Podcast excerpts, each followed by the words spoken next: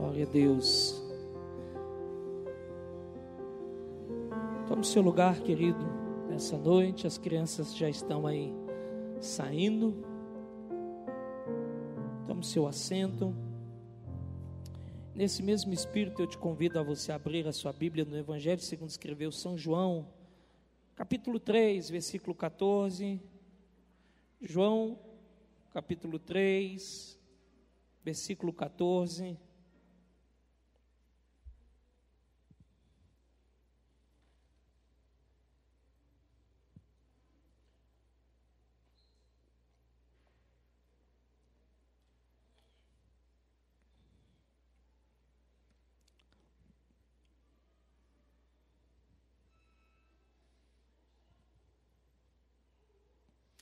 João capítulo 3, versículo 14, você achou? Diga amém.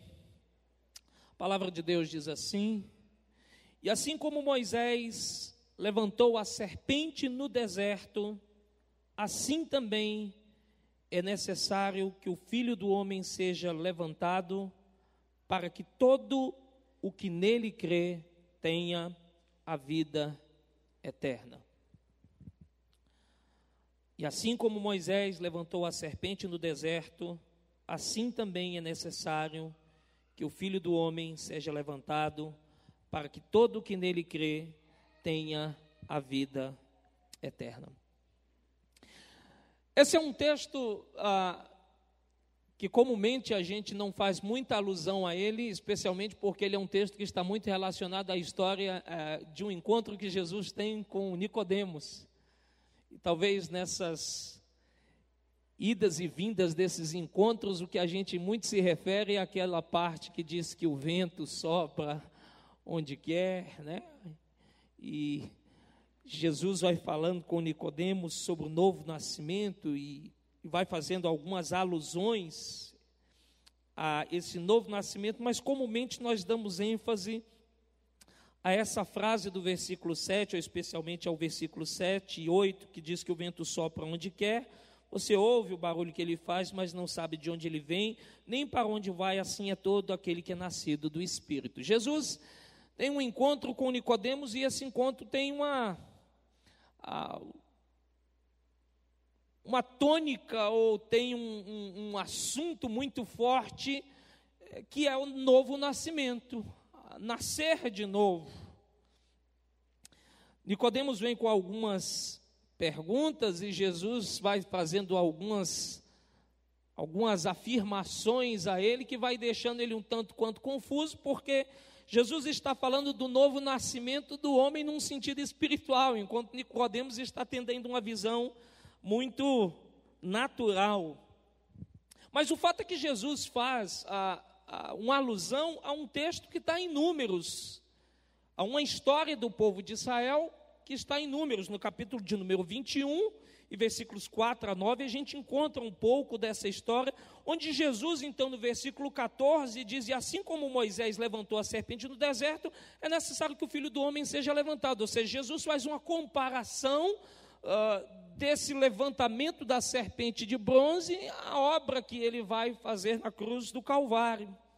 E eu quero falar nessa noite sobre a salvação que Deus nos dá no deserto. A gente acabou de cantar que nós cremos que Deus é a cura, que nós cremos que não há outro igual ao Senhor. E eu sei, e a gente já falou muitas vezes aqui, que o conceito dessa palavra salvação, quando a gente vai para a etimologia e para a origem dessa palavra, é um conceito muito mais amplo, que transcende essa questão não simplificando esse ato, que eu creio que é um dos atos mais divinos, mas esse conceito salvação dentro dessa palavra não é algo que somente se decorre de uma ida ao céu, é uma palavra muito mais ampla. E nós acabamos de dizer que nós cremos que Deus é a cura, que nós cremos que Deus não há outro igual ao Senhor, que nós cremos que Deus nos restaura, que nós cremos que Deus. E eu acredito que quando a gente fala de salvação no deserto, e nós vamos falar um pouco desse texto de Números 21, fazendo alusão com esse texto de João 3,14, é nós falarmos de mazelas que nós precisamos da ação de Deus e do toque de Deus. E como esse toque de Deus acontece? Jesus faz uma referência à pessoa dele.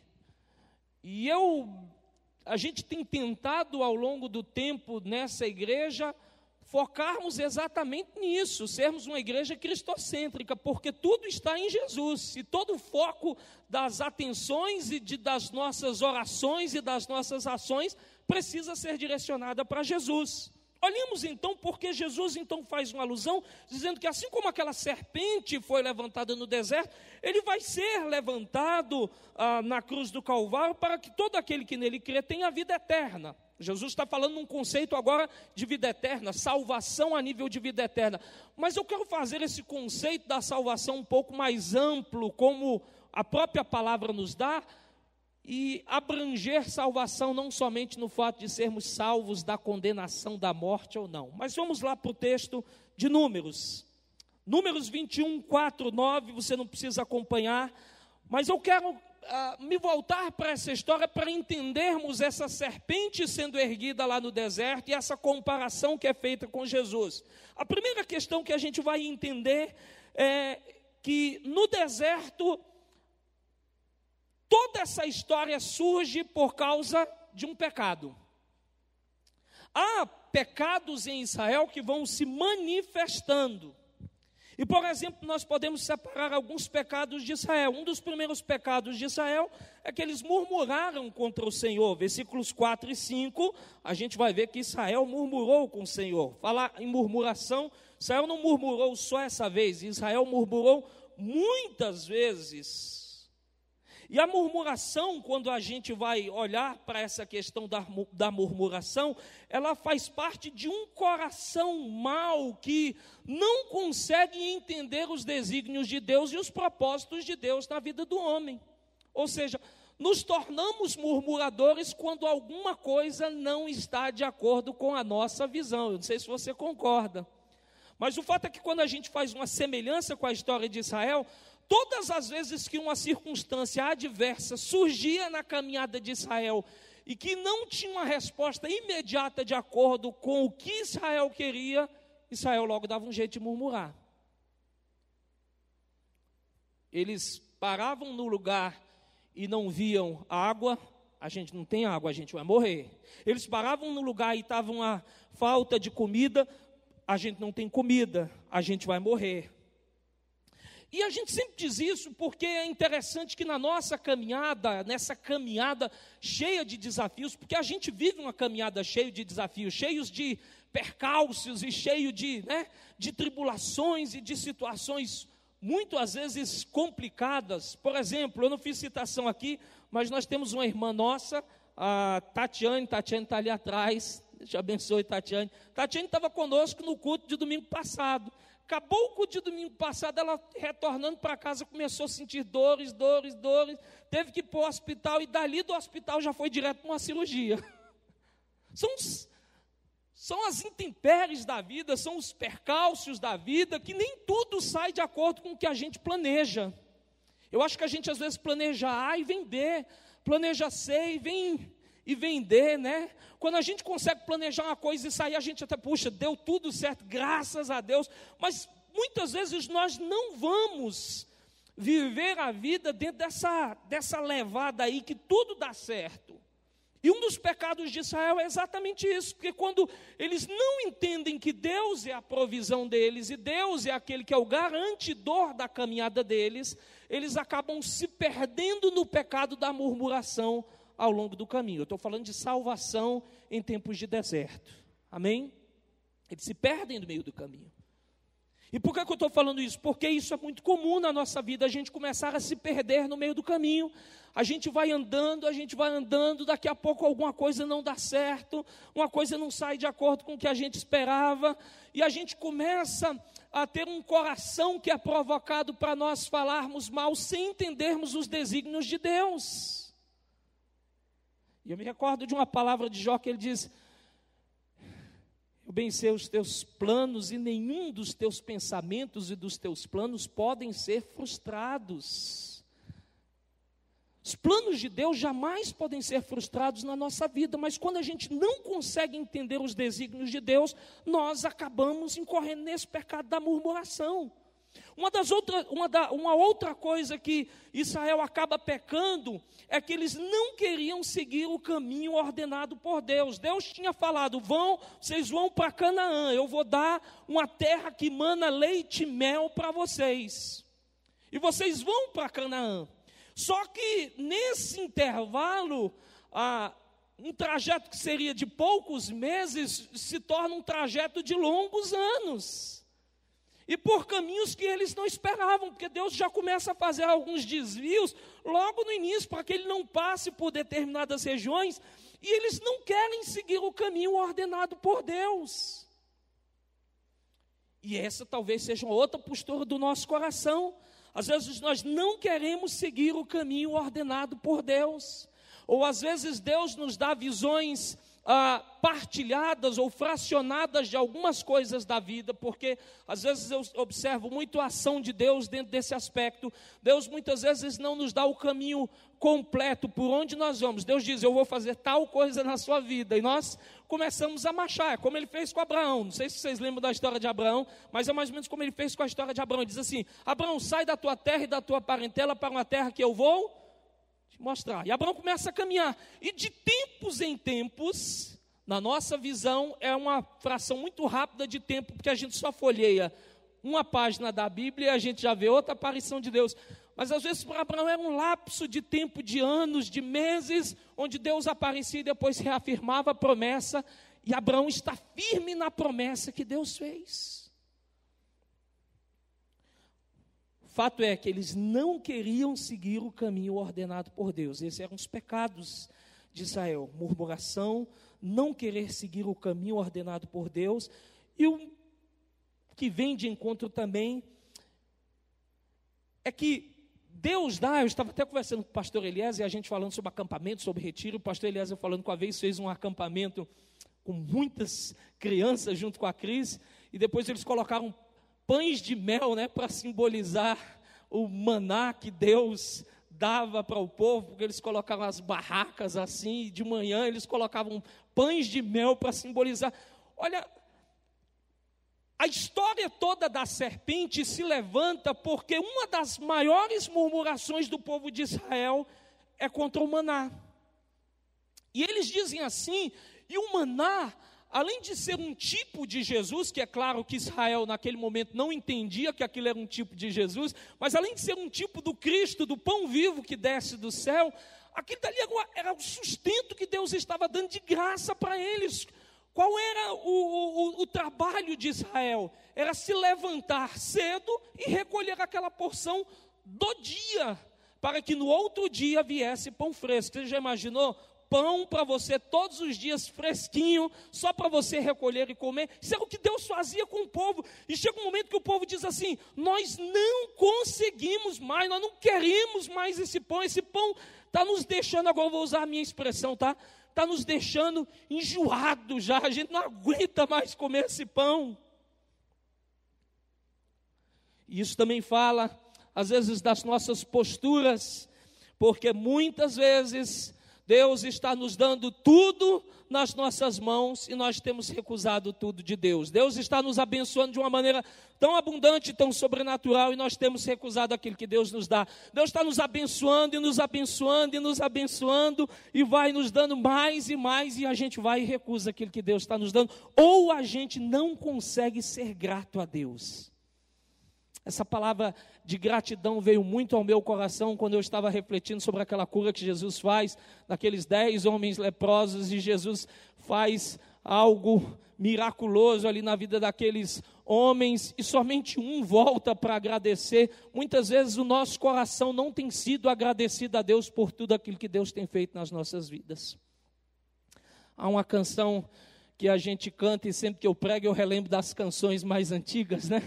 E ela diz: quantas bênçãos, conta quantas elas são. Meu irmão, quantas bênçãos você tem para contar aí na sua vida? Quantas bênçãos você tem para contar nesse período agora de pandemia? Ah, pastor, foram momentos duros. Eu não sei se de repente você perdeu até uma pessoa próxima, mas não desprezando a dor da perda, mas a parte de todas as perdas ou de todas as dificuldades, eu sei que tem pessoas aqui da igreja que perderam entes queridos, pessoas queridas, mas a parte de todas as dificuldades, nós temos bênçãos para contar sim, porque Deus tem sido fiel na nossa vida, sim ou não? Deus tem nos abençoado de uma maneira tão gloriosa, tão poderosa. Nós temos sido alcançados pela graça de Deus, nós temos sido alcançados pelo amor de Deus. Deus não tem faltado, Deus tem nos suprido, Deus tem nos suprido diariamente. Eu digo isso para minha esposa, às vezes nós estamos fazendo algum comentário sobre esses tempos difíceis que a gente tem vivido, porque tem sido tempos difíceis, nós não podemos mentir e dizer que não são, mas eu olho para ela e digo assim: Deus tem sido bondoso para conosco, Deus tem sido bondoso para com a minha casa, Deus tem sido bondoso para com a sua casa, Eliezer, Deus tem sido bondoso para com esta igreja, Deus tem sido fiel. Deus tem sido a, abençoador e dadivoso. A gente olha um para o outro e, apesar de todas as tribulações e de todas as lutas, nós temos vencido. E o povo, a caminhada daquele povo era mais ou menos assim. Eles estavam indo em dificuldades. E eu vejo que as dificuldades vêm sobre aqueles, aquele povo não só pela permissão de Deus, mas como uma forma de Deus trabalhar no caráter e na essência daquele povo que vai formar uma grande nação. Ou seja, o que, que eu trago aqui para mim é que esses processos dolorosos na vida são processos que Deus está fazendo em nós para nos dar grandes coisas ou para nos levar a grandes vitórias e a nos levar a realizarmos coisas grandiosas na sua presença. O povo ia passando os seus momentos de tribulação, mas cada momento de tribulação era suprido por Deus. Sim ou não? Era suprido por Deus. Deus falava, Deus agia, Deus. Mas havia um pecado. A história toda da serpente de bronze surge por causa de um pecado.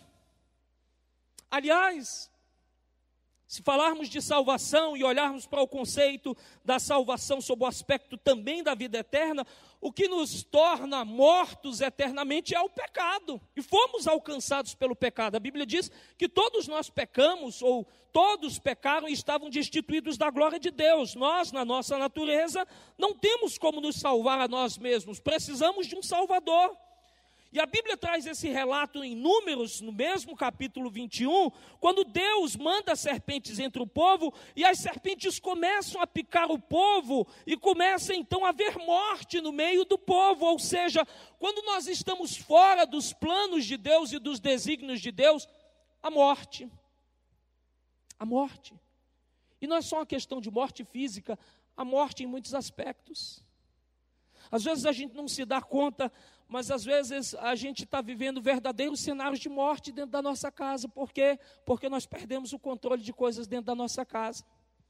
E se eu posso falar abertamente aqui, posso falar, eu tenho certeza que posso falar, muitas vezes há pecados que imperam dentro da nossa casa, há coisas que precisam ser quebradas dentro da nossa casa, e a gente começa a ver cenários de morte.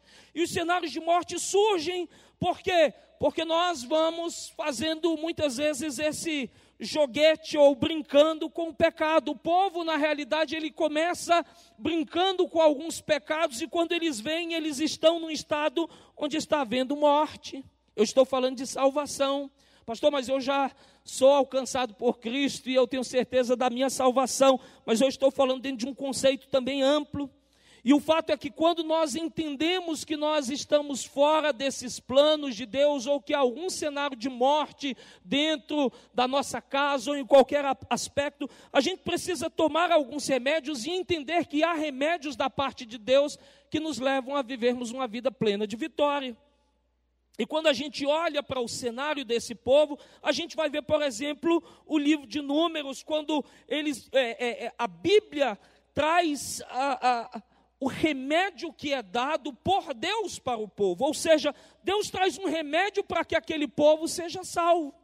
O que, que eu quero dizer com isso? Deus quer nos trazer remédios para que a gente possa viver na plenitude da sua vida. Uma das coisas que a gente entende dentro dessa ótica do pecado ou de estarmos fora dos planos de Deus é que nós precisamos confessar aquilo que nós temos feito que não agrada o coração de Deus. Hoje eu estava fazendo uma análise de um texto que, inclusive, foi tema da nossa saída aí com jovens. Que é o poder da nossa confissão. O que, que a confissão nos traz, né? O que, que as nossas declarações faz é, com que coisas aconteçam na nossa vida. E eu pensava muito naquele texto lá, quando Moisés envia os doze espias para espiarem a terra, por quê? Dentro desse mesmo povo, porque já estavam fazendo uma análise da terra que Deus tinha dado. Dez homens vão e trazem um relato completamente desanimador. E dois homens voltam e trazem um relato completamente animador. Pareciam que eles tinham ido até mesmo para lugares diferentes. Mas eram visões distintas, de corações distintos. A realidade é que boa parte daquilo que Deus vai realizar em nós começa no nosso coração e nas nossas intenções. As ações de Deus nas nossas vidas começam nas ações do nosso coração, nas intenções do nosso coração que se movem em ação. A confissão é o primeiro passo, ou é um dos grandes passos, para que a gente possa experimentar essa abundância de Cristo na nossa vida. Quando a gente olha para alguns homens da Bíblia, a gente vai ver que esse processo de restauração passa por um processo de confissão. E talvez você esteja dizendo novamente aí no seu coração, pastor, sou um cristão, eu sou salvo, o que é que eu preciso às vezes confessar?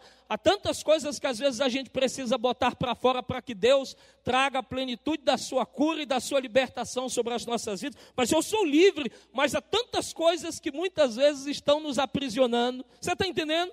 Às vezes é um conceito, eu sou livre em Cristo Jesus, mas há pequenas entraves na nossa vida que estão nos. Aquele povo tinha uma promessa e caminhava debaixo de uma palavra, e ele era o povo de Deus, mas naquele momento ele estava sendo alcançado pelos seus comportamentos equivocados e nocivos e que estavam levando eles à morte. O povo estava morrendo, estava produzindo morte. Não é uma questão de ter uma promessa. Ah, mas eu tenho uma promessa de Deus. Amém. Glória a Deus que você tem uma promessa. Eu louvo a Deus porque você tem uma promessa. E eu também tenho promessa. E a Bíblia, a Bíblia nos traz muitas promessas, mas muitas vezes nós estamos vivendo debaixo de uma promessa, mas nós estamos caminhando debaixo de premissas da nossa vida de maneira equivocada. E de uma maneira que contraria o coração de Deus. E quando a gente olha, por exemplo, sobre esses homens que confessam, Davi confessa e Deus perdoa. Davi é um homem que ele vai tendo muitos momentos de deslize, mas uma das coisas que Davi tinha e que é admirável na vida de Davi é que ele tinha um coração quebrantado e contrito, e ele mesmo dava às vezes até o segredo desse sucesso: ao coração quebrantado e contrito tu não desprezarás. Sabe, às vezes a gente precisa botar para fora.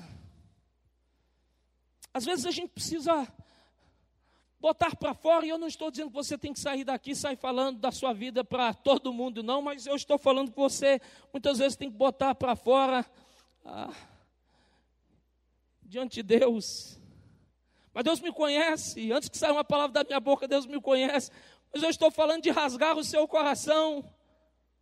Quando a gente olha, por exemplo, para aquela história do filho pródigo, a gente sabe que se a gente faz uma analogia do filho pródigo, e na realidade essa parábola fala das coisas perdidas, né?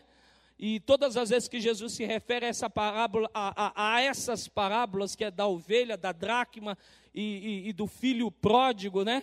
É, todas as vezes que há esse referencial dessas palavras, Jesus fala no final que há alegria quando um pecador se converte, a festa nos céus, né? Então, se a gente faz essa comparação, do filho sendo o homem pecador e o pai sendo Deus, Deus conhece o coração do pecador, mas quando o filho pródigo diz assim: Puxa, quantos trabalhadores, ou seja, cai em si, diz: Quantos trabalhadores tem na casa do meu pai? E eu estou aqui passando necessidade, eu vou me levantar e vou ter com meu pai, vou lhe dizer: Pai, eu pequei contra o céu. Isso é confissão, a confissão interna, é o reconhecimento interno de que eu preciso mudar a minha rota de vida porque eu preciso mexer em algo na minha vida. ele confessa, mas a confissão é um passo para que é, é, o primeiro passo para que outros passos sejam dados, ou seja, não há que se falar ah, na efetividade de uma confissão se não há ações. Eu vou confessar, e eu vou ter com meu pai. Ele se levanta e vai. E ao longo da Bíblia, todas as vezes, eu já estou me encaminhando para o fim, todas as vezes que você vê homens confessando, você vê homens que confessam e que tomam atitudes. Eu realmente não sei porque que Deus me inclinou para essa palavra nessa noite. Vocês me conhecem há muitos anos e sabem que eu não não prego muitas vezes sobre essa temática, mas eu senti falar nessa noite a vocês que estão aqui, você que está em casa.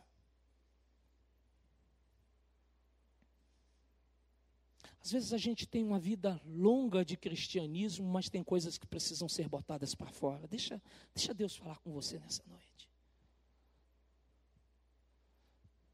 Sabe por que a gente vai vivendo nos automáticos e nas ditas promessas e e a gente vai muitas vezes se perdendo. Olha para a história dessa nação. Essa nação é uma nação extremamente promissora. E agora eu estou falando da nação que sai do Egito. E olhemos porque boa parte, ou coloquemos assim, boa parte não, boa parte eu estou sendo bondoso. A grande, grande, grande, grande, grande, grande maioria dos que saem ficam no deserto. Ficam no deserto por quê? Porque eles se perdem eles se perdem internamente e se perdem no seu exterior.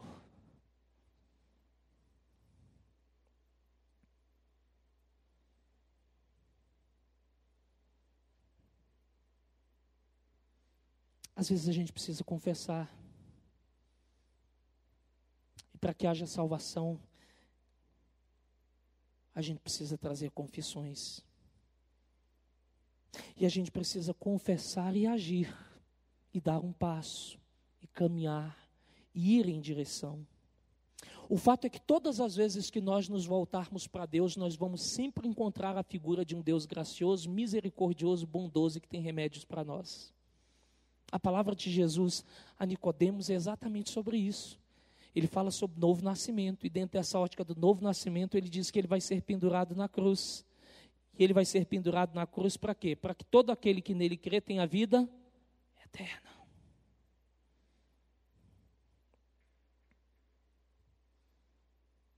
Israel não tinha pensado nesse modo de cura, talvez nunca tivesse pensado, mas uma palavra de Deus, e Deus fala a Moisés para que ele faça uma serpente, levante uma haste no deserto, uma serpente nessa haste, e diz que quem olhar para essa serpente vai ser restaurado, ou seja, vai ser curado.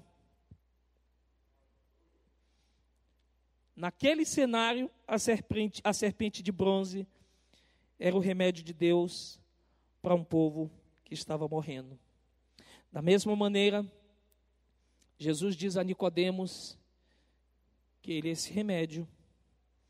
Que remédio? Remédio para trazer a vida eterna. Que remédio? Remédio para nos curar de todos os nossos males. Que remédio? O remédio para nos resgatar de todos os nossos modos de perdição, que remédio, remédio para sempre nos trazer de volta ao ponto central que Deus quer.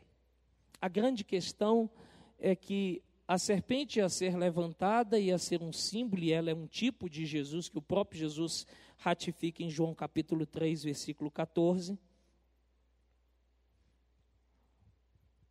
Mas a grande questão da cura era olhar para aquela serpente. Isso tem um significado profundo para nós. O significado profundo para nós é sempre olharmos para Jesus. Pode parecer muito simplista, mas é sempre olharmos para Jesus.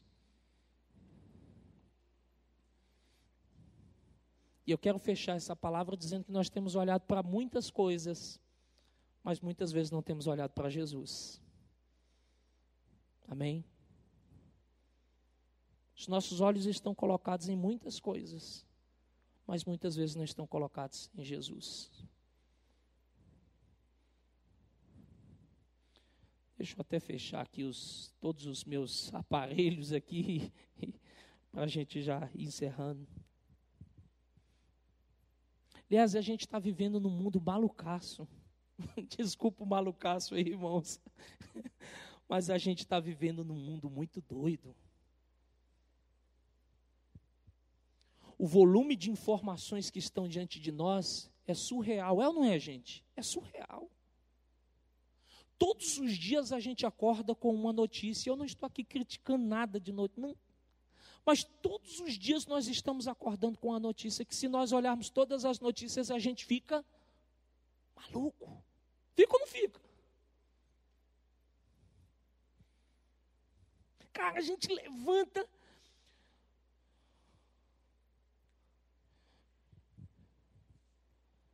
E eu não estou aqui fazendo paralelo do que é verdade, do que é mentira. O que eu estou falando é que a gente levanta e quando a gente começa a ouvir, ou ler, ou acessar ali qualquer coisa, o que vem para nós é uma enxurrada de coisas que muitas vezes arrefece o nosso coração e desanima o nosso ser. E se a gente começar, e sabe,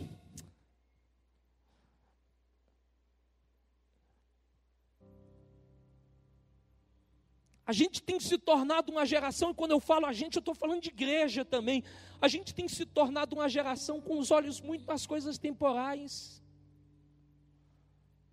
A gente tem esquecido de olhar para aquilo que é eterno. Nós perdemos muitas vezes o foco daquilo que é eterno, e por isso que muitas vezes nós estamos salvos e muitas vezes nos sentindo perdidos. Muitas vezes, pastor Agemara, nós estamos na posição de salvos, mas estamos nos sentindo verdadeiros perdidos, verdadeiros deslocados, verdadeiros desabrigados, verdadeiros desconhecidos, verdadeiros desassistidos.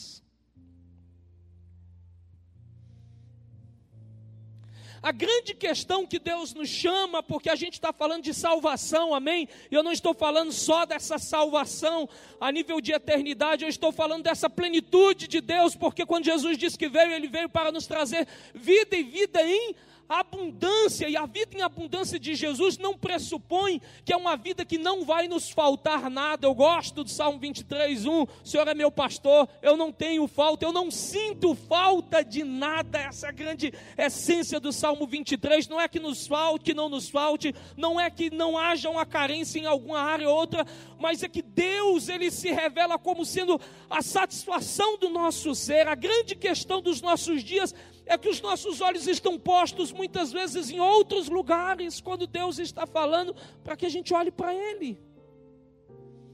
Toda a caminhada da igreja precisa ser centralizada nisso, olharmos para Deus, olharmos para Deus. Quando dizem que a economia não vai bem, olhemos para Deus. Quando dizem que outras pestes virão, olhemos para Deus.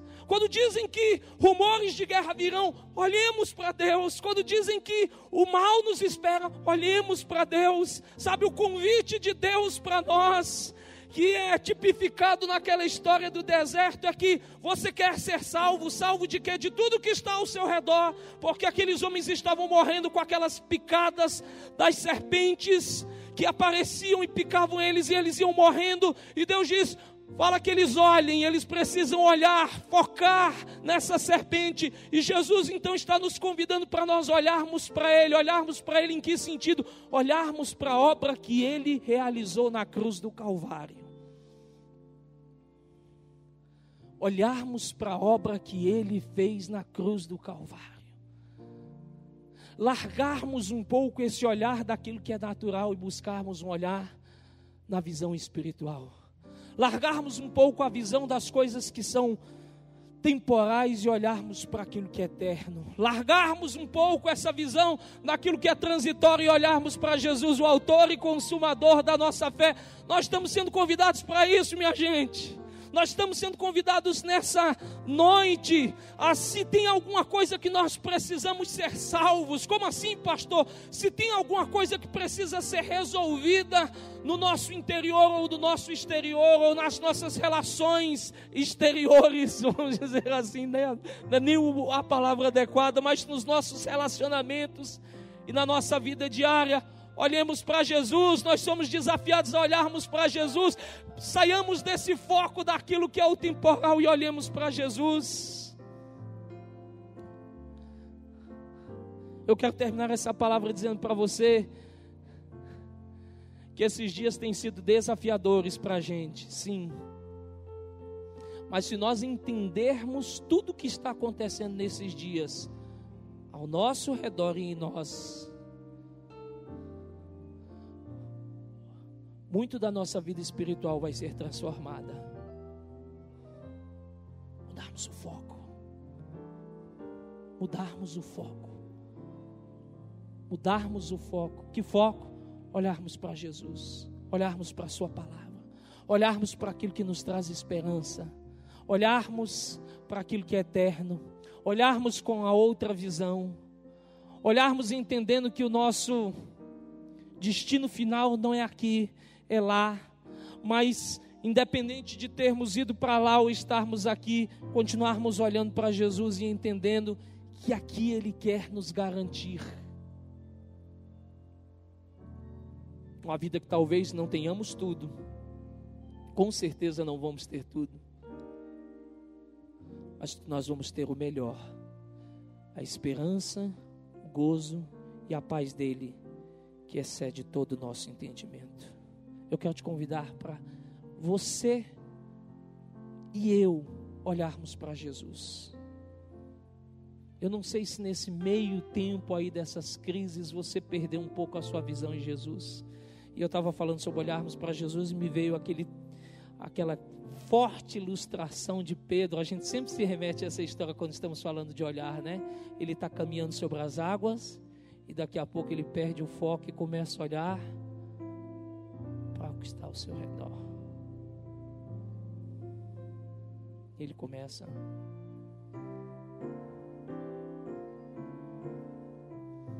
Vamos olhar para Jesus.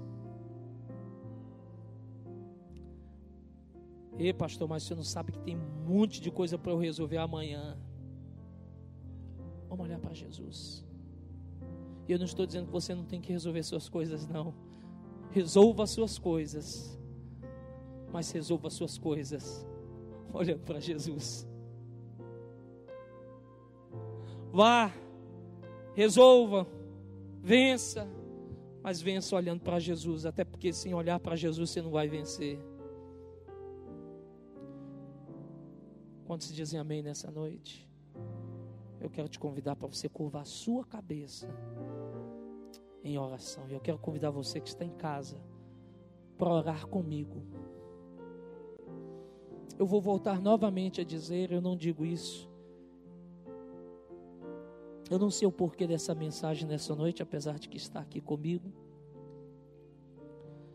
Mas eu sei e no meu coração há um testificar do Espírito que Deus está querendo fazer algo em nós.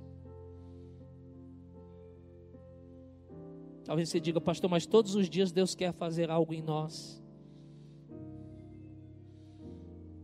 Mas eu creio que nessa noite Deus quer mexer um pouco nessa nossa maneira de olharmos as coisas.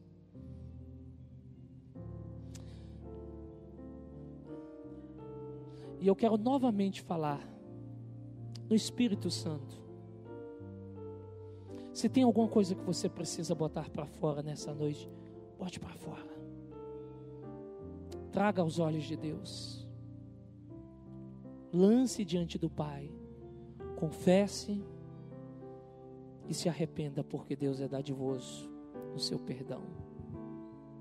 Pai, nós estamos na tua presença. Senhor, eu não sei porque essa palavra sobre confissão, Senhor, é tão forte no meu coração nessa noite. Eu sei que o Senhor não quer nos envergonhar, não quer, Senhor Deus, realizar nenhum processo, Senhor Deus, assim, mas o Senhor quer nos restaurar. Deus, eu não preciso ouvir de ninguém nessa noite nenhuma palavra, mas eu sei, Senhor Deus, que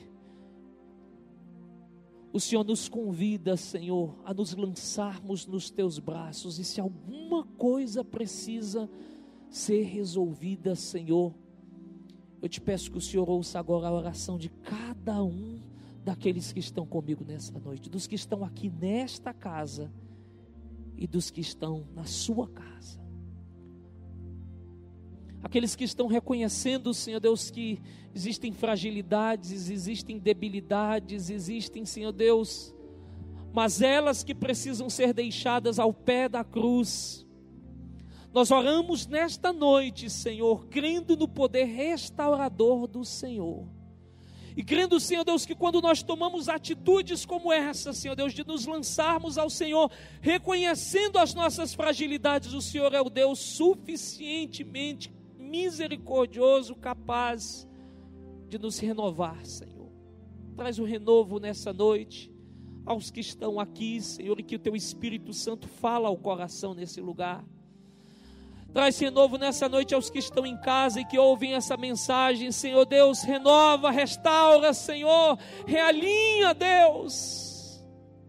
Ah, Senhor, faz novas, Senhor Deus, todas as coisas com base, Senhor Deus, num coração que se move em direção ao, ao teu coração. Deus, nós queremos orar também nessa noite, Senhor, e queremos te pedir perdão nesta noite, neste instante, Senhor. Se nós temos perdido o nosso olhar, a nossa visão, e a nossa visão tem sido colocada em outras coisas, que não no Senhor, nós queremos te pedir perdão e queremos voltar o nosso olhar para o Senhor. Quando o Senhor fala aquele povo para olhar para aquela serpente de bronze, o Senhor está apontando, Senhor Deus, para um olhar muito mais poderoso que é o olhar para Jesus. E nessa noite, Senhor Deus, nós nos colocamos com um coração contrito e quebrantado, Senhor, e voltamos o nosso olhar a Jesus, o autor e consumador da nossa fé, Senhor. E se temos sido, Senhor Deus, arrebatados por qualquer vento de incredulidade, Senhor, ou de desconfiança, ou de desespero, Senhor, ou de murmuração, nós queremos agora te pedir perdão, Senhor, e queremos voltar o nosso olhar a Cristo Jesus, o nosso Senhor, a qual um dia nós declaramos que serviríamos e seríamos fiel, Senhor. Queremos voltar o nosso olhar, Senhor, para que o Senhor encha o nosso coração, Deus, com uma convicção pura, Senhor, de que tudo pode estar ruim ao nosso redor, mas se nós estamos em Jesus, a nossa vida está guardada e nós temos uma esperança eterna, Senhor. Que o nosso olhar agora se renove, Senhor, e se volte a Jesus e não somente um olhar, Senhor Deus, como uma visão fixada em algo, mas que o nosso coração se volte para uma fé genuína em Deus, Senhor. Esses tempos têm sido tempos transformadores para todos nós, tempos desafiadores, sim, tempos, Senhor Deus, às vezes de choro, sim, mas são tempos que o Senhor tem falado através do seu Espírito ao coração da igreja, porque eu creio que o Senhor está querendo causar uma grande mudança na sua igreja, Senhor Deus Deus, nos últimos tempos, Senhor uma mudança de comportamento, Senhor, uma mudança de fé, uma mudança, Senhor Deus, de convicções, Senhor Deus, uma mudança de posturas, Senhor. E nós te pedimos nessa noite, muda, Senhor, o nosso coração. E se nós temos olhado para aquilo, Senhor Deus, que é temporal, nós queremos te pedir que os nossos olhos se voltem agora para aquilo que é eterno, Senhor. Se nós temos olhado para aquilo que é natural, que os nossos olhos se voltem para aquilo que é espiritual e aquilo que o Senhor tem, Senhor, para nós. Que o teu Espírito nos conduza, Senhor, e que o teu Espírito nos conduza não para que fiquemos no deserto, mas que o teu Espírito nos conduza para que nós possamos, Senhor, entrar e gozar de todas as promessas que o Senhor tem preparado para nós. Nós não queremos permanecer no deserto, nós queremos olhar, Senhor, para Jesus e queremos entrar na terra que mana leite e mel. Abençoa a tua igreja aqui nesse lugar. Abençoa este povo que está nos acompanhando nessa transmissão. Que o nosso olhar seja colocado nessa noite em Cristo Jesus, o nosso Senhor e o nosso Salvador. Que Deus te abençoe nessa noite. E assim nós cantamos em Cristo Jesus.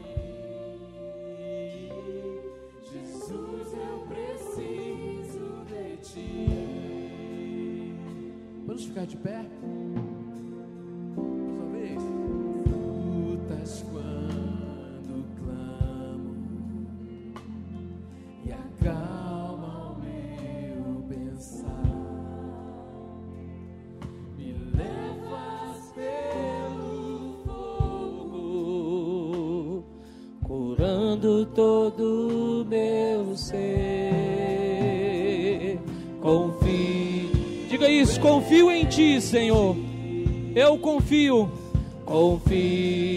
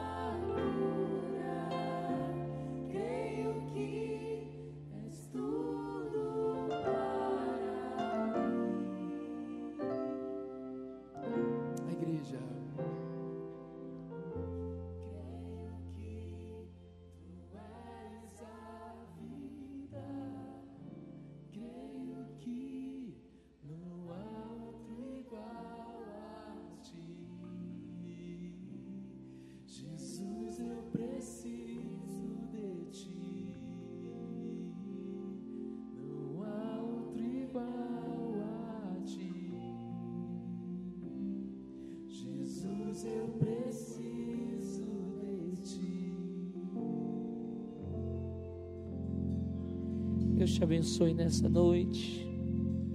Olhe para Jesus. Olhe para Jesus. Olhe para Jesus, o autor e consumador da sua fé. Pai, nós te damos graças por essa noite. Obrigado, Senhor, porque o Senhor nos trouxe a esse lugar. Obrigado porque o Senhor é fiel cumpre com a Sua palavra nas nossas vidas. A Ti nós entregamos o nosso coração, a nossa vida, o nosso ser. E te pedimos, Senhor Deus, nos conduz, continua nos dirigindo e nos guiando em todo o tempo. Agora leva a tua igreja em paz para casa. Senhor, que possamos ter uma noite abençoada e uma semana também, Senhor Deus, cheia da tua presença, Pai. Assim nós oramos e no nome santo de Jesus nós te agradecemos que a graça do nosso Senhor e Salvador Jesus Cristo, o amor de Deus, o nosso Pai, a comunhão e as doces consolações do Espírito Santo seja com todo o povo de Deus, não só hoje, mas para todo sempre. Se você pode dizer, diga amém. Que Deus te abençoe rica e abundantemente. Vá na paz do Senhor.